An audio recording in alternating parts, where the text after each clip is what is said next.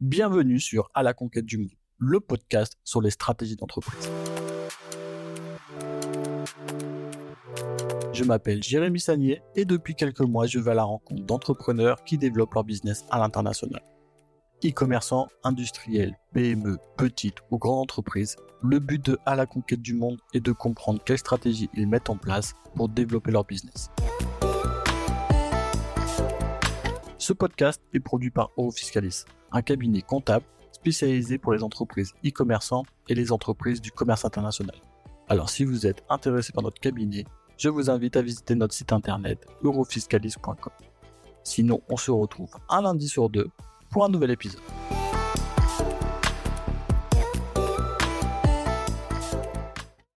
Bon, avant de commencer l'épisode, j'aimerais revenir un petit peu sur l'inside avec Oussama Amar parce que oui, c'est pas tous les jours qu'on interview, et j'ai voulu un petit peu vous partager comment ça s'est passé. On a rencontré Oussama Hamar avec mon frère lors d'un Better Colos. Oui, on a payé 300 euros les 30 minutes afin de voir avec lui sur une idée qu'on avait.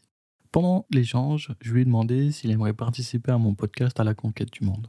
Il m'a demandé de quoi ça parlait, c'était quoi le concept, est-ce qu'il avait déjà parlé de, ça dans d'autres podcasts comme il en fait souvent, euh, je lui ai expliqué rapidement euh, le concept de l'épisode et à ma grande surprise, il a accepté de participer. J'étais plutôt surpris de la facilité dont il a accepté. Honnêtement, il m'a jamais demandé combien d'écoutes je faisais sur mon podcast, il m'a rien posé comme question, à part est-ce qu'il avait déjà répondu à ce type de questions lors de précédents podcasts qu'il avait fait, parce qu'il en avait déjà fait beaucoup et que c'était souvent les mêmes questions et qu'il n'avait pas envie de continuer à répondre à ce type de questions. Je trouve ça vraiment cool de sa part de se dire, ok, même si c'est un petit podcast qui n'a pas beaucoup d'audience, qui ne fait pas beaucoup d'écoute, j'accepte quand même de venir et de participer au podcast. Maintenant, pour être totalement honnête avec vous, il m'a quand même annulé 10 rendez-vous. On a mis plus de 8 mois avant de faire cet épisode. À chaque fois, il ne se connectait pas au rendez-vous et on annulait du coup pour repousser à chaque fois la date de l'enregistrement du podcast. Dix fois, c'est long, mais je suis resté déterminé et je pense que ça, il a apprécié et c'est pour ça qu'il a continué à vouloir participer à ce podcast. Et honnêtement, je lui en veux pas parce que bon, c'est juste un petit podcast pour lui et c'était déjà très sympa d'avoir accepté. Et si à chaque fois il devait reposer, c'est qu'il avait des bonnes raisons, souvent les excuses étaient bonnes, donc j'ai compris à chaque fois pourquoi il faisait ça. Et aujourd'hui, je suis quand même très content d'avoir pu enregistrer cet épisode avec lui et de pouvoir vous partager ce moment. Donc j'espère que l'épisode vous plaira et j'espère que vous allez me le dire surtout en commentaire. Bon épisode. Bonjour Osama, bienvenue dans le podcast À la conquête du monde. Merci d'être aujourd'hui euh, avec nous. Alors, on n'a plus besoin de te présenter. Hein. Aujourd'hui, tu es vraiment une figure incontournable du monde entrepreneurial francophone. Euh, du coup, si ça te va, j'ai envie de commencer directement dans notre échange. On va Allez. Mais est-ce que pour débuter, tu pourrais un peu nous partager un aspect peu connu de ton parcours entrepreneurial? Un aspect, alors là, il n'y en a pas. Euh, je veux dire, euh, je partage tellement tout en ligne depuis tellement d'années. Mais c'est une, une, politique maison, en fait. Pour le meilleur et pour le pire, j'ai décidé d'être transparent et public parce que je sais pas faire autrement et j'ai essayé de pas trop cacher mes défauts et, j'ai essayé de sublimer un peu mes qualités. Mais enfin, j'ai vraiment récemment dans un livre, on m'a demandé de partager un truc que j'ai jamais dit en public, j'ai pas réussi à trouver. C'est vrai que c'est un peu ça qu'on aime aussi chez toi, hein, c'est que justement tu es vraiment totalement transparent. Alors écoute, est-ce que, en repensant un peu à ton parcours, y a-t-il des moments ou des décisions qui t'ont surpris dans leur impact, que ce soit positivement ou négativement? Euh, bah Ça, à peu près 90% euh, des décisions que j'ai prises dans ma vie. D'ailleurs, je pense que si on n'est pas surpris d'un côté ou de l'autre euh, par une décision, c'est qu'on n'a pas pris une décision assez risquée. si tu imagines une décision, tu prends la décision et que ça se passe exactement comme tu l'as imaginé, c'est que tu n'es pas du tout en train de vivre au potentiel maximum. Il y avait Michael Dell qui disait euh, cette phrase de Schumacher que j'adore euh, si vous avez l'impression d'aller vite, c'est que vous n'allez pas assez vite. Parce qu'en fait, ça veut dire que tu as encore le temps de réfléchir au fait que tu vas vite. Je pense que de ce point de vue-là, de très nombreuses fois, j'ai pris des décisions et j'ai été surpris. Et d'ailleurs, des fois en catastrophe, par exemple, une fois, on a fait un partenariat média, on était sûr que ça paierait et puis ça paye pas. Puis à l'inverse, des fois, euh, tu fais des petites collabs avec un inconnu et ça explose. Dans le domaine de l'influence, par exemple, c'est vraiment assez fou à quel point euh, l'entropie euh, peut jouer, à quel point le hasard peut jouer, à quel point la chance peut jouer. Et donc, pour aller chercher cette chance, cette entreprise, etc., il faut en permanence se défoncer. Mmh ah, c'est vrai que des fois, souvent, il y a des, des artistes qui disent oui, des fois on lance une musique, on pense qu'elle va cartonner, en fait, pas du tout. Et à l'inverse, on lance une musique, on pense pas qu'elle va vraiment marcher, la scène qui explose. Quoi. Tu vois. Quelle est ta qualité, ta qualité personnelle qui t'a été le plus utile dans ton parcours, selon toi?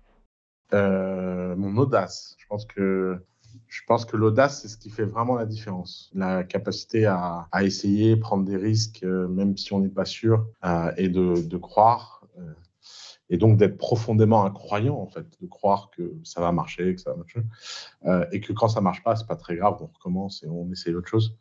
Donc le, le mix audace, risk-taker et optimisme, c'est un, c'est un mixte assez intéressant, je trouve. Et est-ce que tu peux du coup nous parler d'un moment où tu as réalisé que ton idée avait un vrai potentiel? Tu vois, Quels étaient vraiment les télésignaux où tu t'es dit, tiens, vraiment là, c'est vraiment un vrai potentiel? Je pense que le, la, façon de, voir ça et la façon de, prendre ce genre de décision, c'est surtout de ne surtout pas penser comme ça, en fait. Euh, par exemple, euh, j'ai eu la chance de dîner avec Reed Hastings de Netflix euh, et, euh, un jour, il, m'a dit euh, on a produit des films parce qu'on n'y croyait pas. Et ça m'a, ça m'a vraiment perturbé. Je me suis dit, mais c'est quand même dingue de mettre un milliard d'euros sur un truc auquel on ne croit pas. Et il me dit, oui, mais justement, euh, c'est parce qu'on n'y croit pas que ça marche, en fait. C'est, c'est, on y croit, quand tu crois pas à quelque chose et que tu le fais, et eh ben, des fois, ça, ça marche pas comme tu faisais, donc ta confirmation. Et si tu crois pas à quelque chose et que ça marche, en général, les résultats sont délirants. Et donc, il faut avoir cet entraînement à aller chercher les endroits où, justement on n'a pas de signaux, on n'est pas sûr, et on est capable de faire des choses contre-intuitives. Quoi. Donc, ouais, donc ça t'arrive à toi aussi euh, de se dire, bon, j'y crois pas peut-être totalement, mais vas-y, on peut y aller, on verra bien. quoi. Même l'inverse, je, suis même capable de me dire, j'y crois pas du tout, alors on y va, on y va pour sûr. ok, d'accord. Et si tu pouvais revenir un peu en arrière et te donner un conseil au moment où tu lançais ta première entreprise, quel serait-il? Euh, euh, Le conseil que je donnerais, euh, c'est de miser sur le temps long et de ne pas être trop pressé. Mais je sais très bien que c'est un conseil que personne n'appliquera parce que quand on démarre une entreprise, on est pressé. Toi, tu étais pressé sur ta première entreprise? Bah, Oui, bien sûr. J'avais besoin d'argent, j'avais envie d'argent, j'avais j'avais des responsabilités. En fait, euh, béni soit celui qui, est, qui a le droit de gagner de l'argent sans responsabilité. Ça, c'est souvent quand tu gagnes de l'argent parce que tu en as besoin, tu es quand même beaucoup moins efficace que quand tu gagnes de l'argent pour le sport. Si tu gagnes de l'argent pour le sport, tu es indestructible. Mmh. Donc, ouais, donc vraiment, le conseil, c'est vraiment de penser au temps long, même si c'est dur à le faire quand tu commences. Quoi. Ok. Alors écoute, tu veux, on va commencer sur un peu sur les stratégies. C'est un peu ce qu'on aime un peu dans notre podcast, c'est essayer de comprendre un peu vraiment les, les, processus et les stratégies que, que les entrepreneurs développent. Euh, tu vois, généralement, dans le processus de croissance d'une entreprise, il y a souvent plusieurs domaines à travailler. Tu vois, la stratégie commerciale, l'onboarding client, le marketing, la finance, etc. Comment un entrepreneur il peut définir quel domaine doit être la priorité? En fait, il y a une seule priorité quand on démarre une entreprise, c'est le client, le client et le client, et tout le reste, c'est que que au service du client. Et donc le sujet, c'est comment mettre le client au centre de ses préoccupations et comment faire pour développer euh, une véritable relation client. Est-ce que tu peux nous parler un petit peu euh, de comment tu aides les entrepreneurs à construire bastement leur stratégie euh, client? Et eh ben, en les forçant à parler à leurs clients le plus vite possible, le plus rapidement possible, le plus violemment possible, et justement en évitant les mots comme stratégie, réflexion, planning, mais vraiment réduire le champ temporel pour se dire, OK, qu'est-ce qu'on a fait aujourd'hui, à combien de clients on a parlé? Mmh. Pour essayer d'avoir vraiment des feedbacks, essayer de comprendre au maximum son client, son, son avatar, etc. Exactement. Ok, d'accord. Et donc ça, c'est le conseil que tu donnes le plus souvent? Ouais, c'est le conseil le plus systématique que je donne et le moins suivi. Souvent, c'est moins suivi. Et pourquoi tu penses? Euh, Parce que c'est le, plus dur, Oui, c'est le plus dur, c'est plus, euh, c'est celui qui renvoie au plus d'angoisse. Et c'est sûr que quand on, développe un produit pendant trois ans dans la cave, on a l'impression de faire du travail très important. C'est sûr que quand on, a on dessine un logo, on a l'impression de faire un travail très important. C'est sûr que quand on va parler avec un comptable, on se sent important. Et les entrepreneurs ont tendance à optimiser autour de ce qui les fait se sentir bien parce que ça les fait sentir important. Alors qu'en fait, il faut aller se sentir misérable et, et humilié par les gens, le rejet, etc. Parce que c'est de là d'où va venir la pépite et la force. Est-ce que tu conseilles de faire des entretiens? Euh, Souvent, des fois, on essaye euh, de, parler à son client ou en disant que là, c'est vraiment. On, lui donne un. Comment dire? Non, il faut, il faut vraiment. Ces trucs-là de lean startup, d'entretien, de discovery, tout ça, c'est de la connerie. Le, seul truc qui compte, c'est d'être en face du client, de vendre, et même si c'est pas prêt, de vendre le fait que ce soit pas prêt. Par exemple, euh, hier, j'ai eu un call avec un type qui me dit Oui, mais moi, j'ai besoin de RD. J'ai dit bah, Fais payer ta RD par des clients il faut à un moment donné comprendre qu'on ne vit que par l'enthousiasme et l'envie des gens que quelque chose existe. Et si personne n'est capable de financer ton truc, il n'y a pas de raison que ça existe en fait. Et c'est le boulot d'un entrepreneur de, mettre les gens en mouvement, de créer de l'enthousiasme et d'aller se confronter justement au fait que c'est très très très dur euh, de confronter les gens face à quelque chose qui n'existe pas et de les motiver sur le fait que ça devrait exister. Et c'est très dur d'amener les gens à, voir le futur comme vous. Et donc, euh, c'est le boulot d'un entrepreneur de rendre le futur au présent. Ok, donc vraiment essayer de, de, parler à ses prospects, de, faire, de, de vendre son, son, produit au maximum pour, euh, pour essayer de, pouvoir après l'améliorer au fur et à mesure. Donc ben, vraiment être toujours au contact de, de, ses prospects et futurs clients. Ah, exactement. En ce moment, je suis en train de lire le, livre de Jordan Belfort euh, sur les, stratégies de vente. Je ne sais pas si tu l'as lu où justement bah, il, voilà, il, explique comment, comment faire une vente, comme quoi toutes les ventes sont, sont pareilles au final. Et, euh, donc, c'est vrai que ça permet de parler tout le temps au client et d'essayer de s'améliorer justement son, son, son, process et sa, méthode de vente. Donc, euh, je comprends ce que tu veux dire. Donc, on va parler un petit peu d'international si tu veux. Comment une boîte peut savoir quel est le meilleur, mar quoi, quel est le meilleur moment ou le meilleur marché pour elle à l'international? Alors, ça, c'est une vraie question. Euh, de toute façon, il n'y a que deux façons de faire. Soit on lance, soit on est nativement global et on lance un produit qui est un peu à l'international des one et après on construit les, pays un peu par un soit il faut vraiment avoir gagné un pays avant de lancer l'international. Et ça, j'ai fait cette erreur trop de fois dans ma vie de lancer des pays à l'international alors que c'était pas prêt sur le marché domestique. Euh, mais bon, ça, c'est dur. Euh, mais euh, mais je, je, pense que ce qui, là, il y a trois sujets. Le premier sujet, c'est est-ce que le pays dans lequel on vit, c'est vraiment le meilleur pays où lancer? Et il ne faut pas subir le pays dans lequel on vit.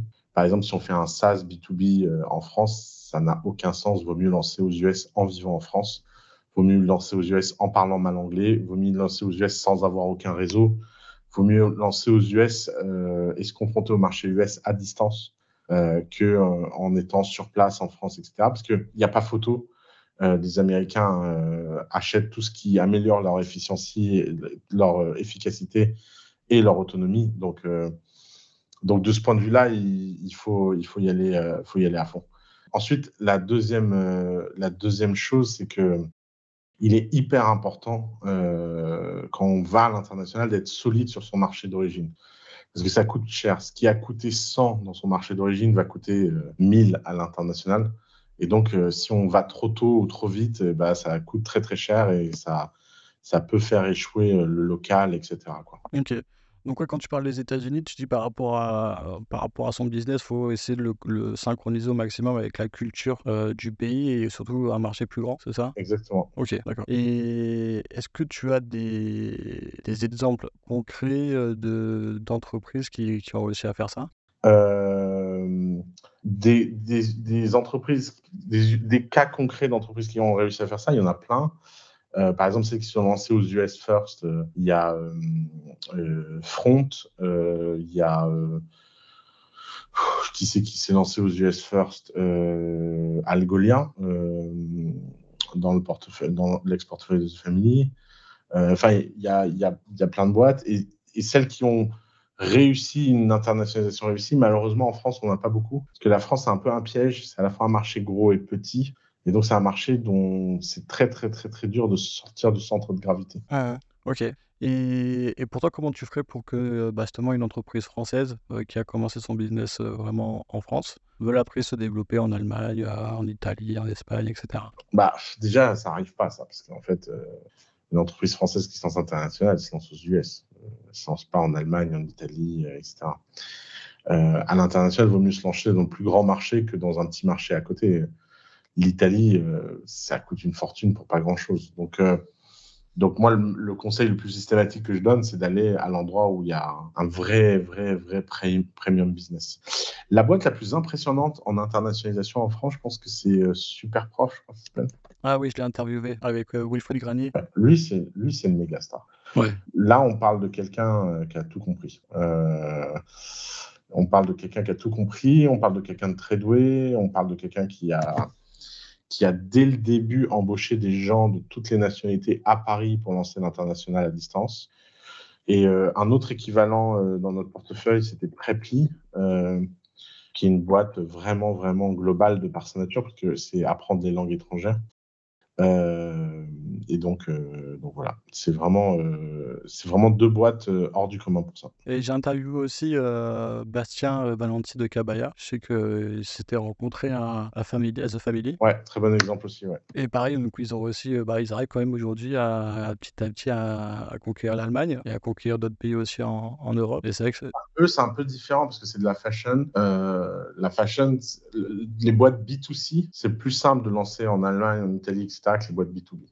Parce que les boîtes B2C, la proximité, le fait de pouvoir aller sur place, trouver des distributeurs, ça, il y a plein, plein, plein de choses qui aident à l'internationalisation des boîtes B2C. Ok. Et justement, alors selon toi, c'est quoi les ingrédients pour vraiment réussir à l'international? Est-ce qu'il y a un peu une, des ingrédients à avoir? Je pense qu'il n'y a pas de recette. Euh, je pense que l'ingrédient, c'est toujours la même chose, c'est le client c'est d'être porté drivé par le client et ça, euh, ça s'invente pas. Quoi. Et justement, alors, est-ce que, euh, euh, est-ce que selon toi, il y a un projet, comment, comment un projet peut prendre une dimension internationale?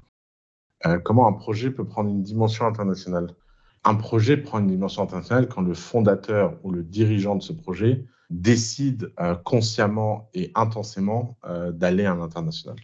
Donc toute la clé, c'est de, de, prendre cette décision. Quoi. Et toi, c'est quand tu crées tes entreprises, tu as directement cette vision? Bah, De toute façon, euh, moi, je ne vis pas en France. Donc, euh, pour la France, je suis à l'international. Euh, mais oui, oui, moi, j'essaye de créer les boîtes les plus globales possibles des boîtes. Est-ce que tu peux nous donner un peu des exemples? Bah, Tu vois, là, par exemple, je travaille sur mon studio de dessin animé. on a, d'abord, on a des employés partout dans le monde et, on, et on fait des dessins animés en anglais et on vise comme premier marché les gens qui parlent anglais dans tous les pays du monde. Quoi. On va pas se faire chier à faire des dessins animés en français. Quoi. Mmh, ouais, le but, c'est vraiment de le distribuer partout dans le monde. Ouais, même pas en rêve. Quoi. Et ça, c'est, j'ai vu, c'est quelque chose euh, qui te tenait vraiment à cœur. Et ça, arrivait, ça arrivait assez récemment. Euh, ouais, en fait, mine de rien, ça fait quand même longtemps que j'en parle. Euh, mais j'avais toujours, enfin, j'ai toujours rêvé de faire ce genre de boîte, mais je me suis toujours dit que c'était impossible et parce que ressources humaines trop intenses. Mais là, avec l'apparition de l'intelligence artificielle, le, game a vraiment changé. Quoi. Ouais, ouais j'avais entendu dans une interview, euh, dans un podcast que tu as fait, comme quoi tu voulais vraiment utiliser euh, toute la force de l'intelligence artificielle pour euh, pouvoir créer après ce genre de production. Et c'est vrai que c'est quand même hyper intéressant. Je pense que tu es dans les premiers à faire ça, je pense, non? Comment? Tu es dans les premiers à faire ça. ouais. Et ça va aujourd'hui, c'est pas trop. On change un peu, mais ouais, c'est pas trop dur, justement, parce qu'on voit, bon, qu'on utilise un peu les outils qu'on a aujourd'hui. Bon, c'est pas mal, mais est-ce qu'on peut faire vraiment des choses vraiment incroyables dessus? C'est que, que des dessins, que que, tu, que, que vous faites ou c'est directement des films euh, animés? Non, non, non. Alors, cette vision que les gens ont que l'intelligence artificielle dans les films, ça va être, tu tapes comme dans Midjourney une ligne et ça génère un film, euh, c'est une vision complètement à côté de la plaque. C'est pas ça l'intelligence artificielle dans l'animation. L'intelligence artificielle dans l'animation, c'est dans le pipe de fabrication de gens qui savent faire des films, qui sont des artistes qui ont une vision précise de l'histoire qu'ils ont envie de raconter, c'est de leur donner des capacités de production et des capacités de, maîtrise beaucoup, beaucoup plus rapides euh, pour qu'un film, au lieu de coûter 2 millions de dollars la minute, ce qui est le prix aujourd'hui d'un Pixar, coûte 50, peut-être 25, peut-être 10 000 dollars la minute dans, dans 5-6 ans. Mais, euh, mais cette vision du, euh, du prompt du film et de l'intelligence artificielle qui prend des décisions de storyline, ça je, peux garantir que dans les 10 ans qui viennent, elle n'a aucun sens. Ok, ok. Et tu t'impliques à, quel niveau sur ce projet? C'est toi qui fais après les, scénarios, qui prend les décisions sur les visuels, etc. À plein, bah, comme, comme n'importe quel euh, CEO de boîte, à tous les niveaux. Quoi. Oui, ok. Bon, si tu veux, on peut revenir un petit peu sur, sur notre sujet euh, principal. Euh, bah, tu accompagnes pas mal d'entrepreneurs vraiment au quotidien. Et je voulais savoir qu'est-ce qu'ils ont le, plus besoin en général? Est-ce que c'est plus des besoins techniques ou est-ce que c'est plus des besoins dans leur tête? C'est quoi que tu, remarques le plus? Bah, euh, alors, déjà, j'en accompagne plus d'entrepreneurs. Comme ça, je fais passer le message. Euh, j'ai fait ce métier pendant 10 ans. Je reçois encore 200 messages par jour de gens qui me demandent de les accompagner. Le seul accompagnement que je fais aujourd'hui, c'est Better Call Who. C'est une journée par semaine. Et c'est un peu ma, mon héritage de l'avoir fait pendant des années. C'est une façon de rester connecté euh, avec un format très simple, une demi-heure, rapide, euh, sans engagement et sans, sans engagement de ma part de me souvenir de qui sont les gens. Mm.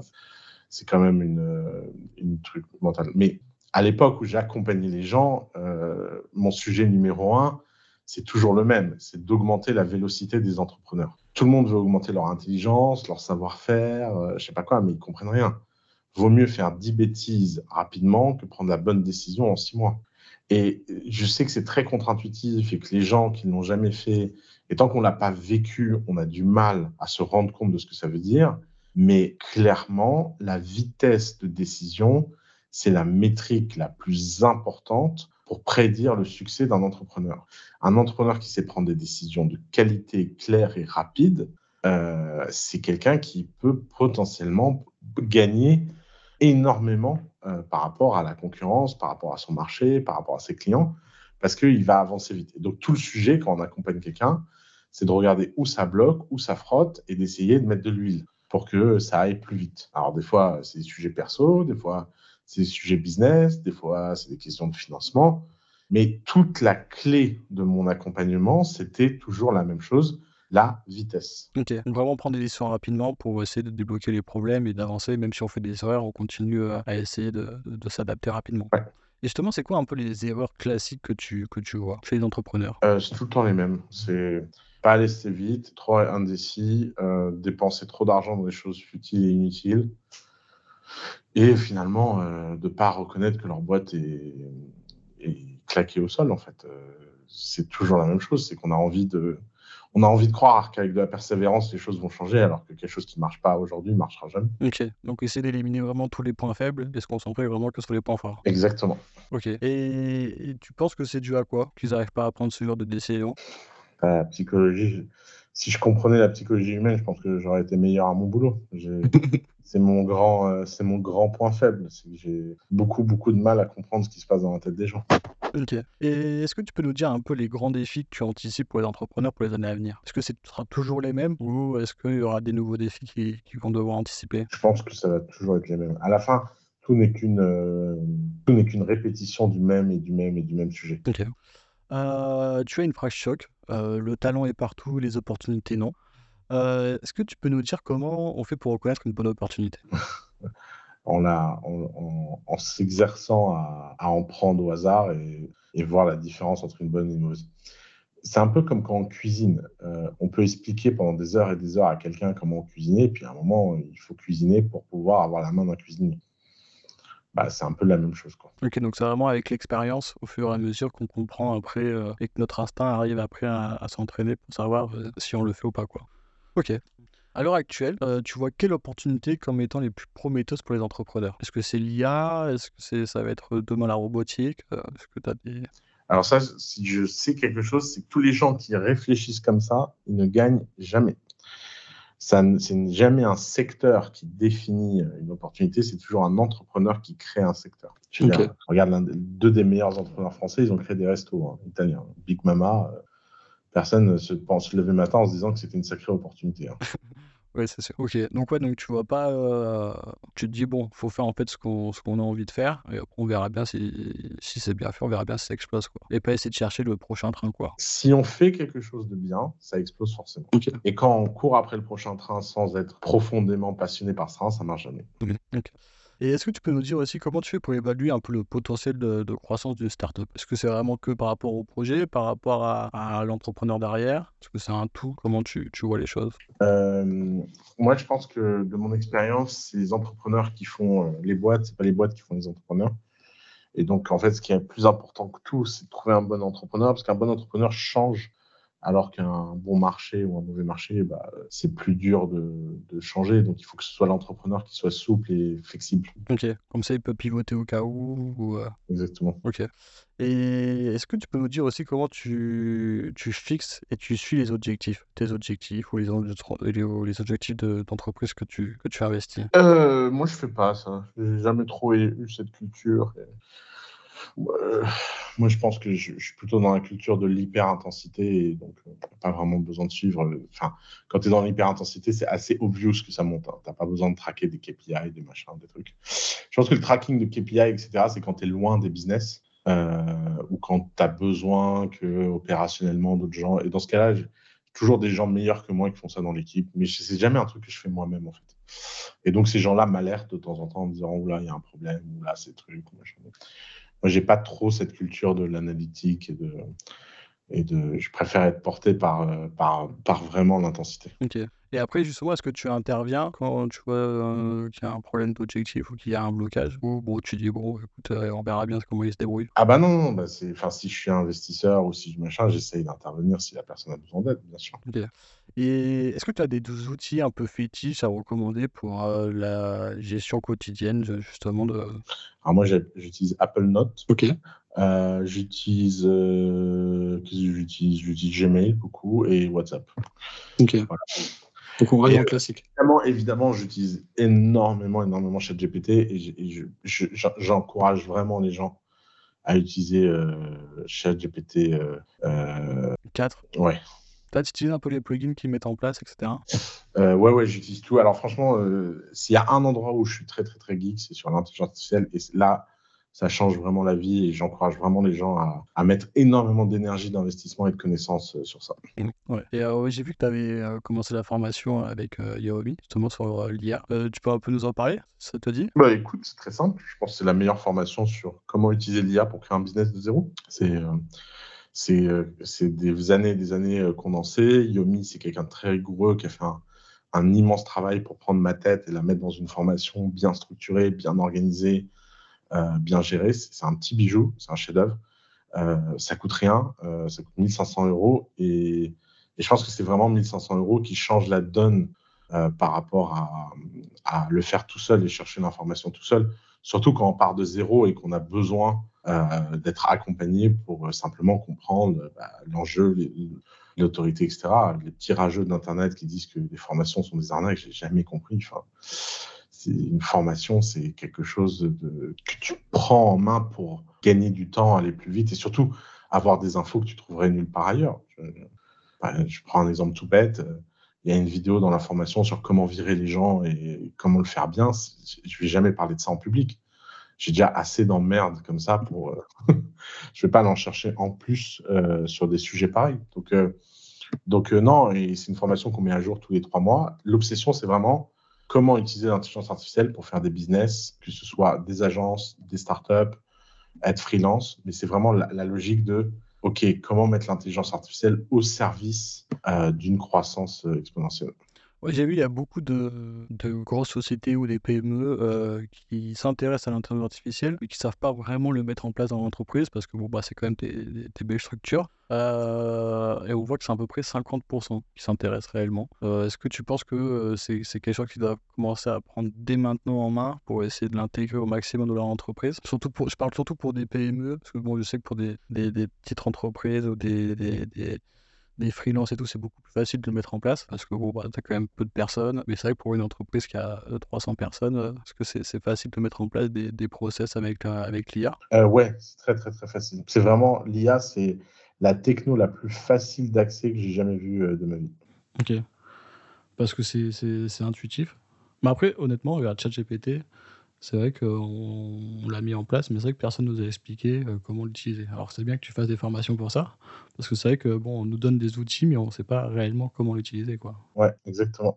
Est-ce que tu as des, des, IA un peu à nous partager euh, à partir de GPT Franchement, moi je pense que les gens devraient investir 100% de leur énergie sur ChatGPT. Ouais, c'est la meilleure aujourd'hui. Euh, et aujourd'hui, même avec, avec, tous les plugins qu'il qui y a, c'est vrai que j'ai découvert les plugins il n'y a pas très longtemps. Et je trouvais ça assez fou. En fait, ça devient un peu un Apple Store sur de l'IA, quoi. En fait, euh, ce qui est en train de se passer, c'est que les boîtes qui sont des surcouches de ChatGPT, elles sont loin d'être matures et pour l'instant, ChatGPT a de l'avance. Je pense qu'à l'avenir, les boîtes qui sont construites sur l'écosystème ChatGPT vont être de mieux en mieux spécialisées, de mieux en mieux entraînées. Il va se passer des trucs assez magiques. Mais, euh, mais on est au tout début et donc pour l'instant, ChatGPT a un peu le monopole de ce qui est important et intéressant. Bah écoute, tout ça va. Merci d'avoir euh, participé à ce podcast. On va pas parler beaucoup de l'international, mais franchement, c'était hyper intéressant d'avoir euh, des points de vue sur, sur tout ça. Bon, bah, je te dis à bientôt, Jérémy.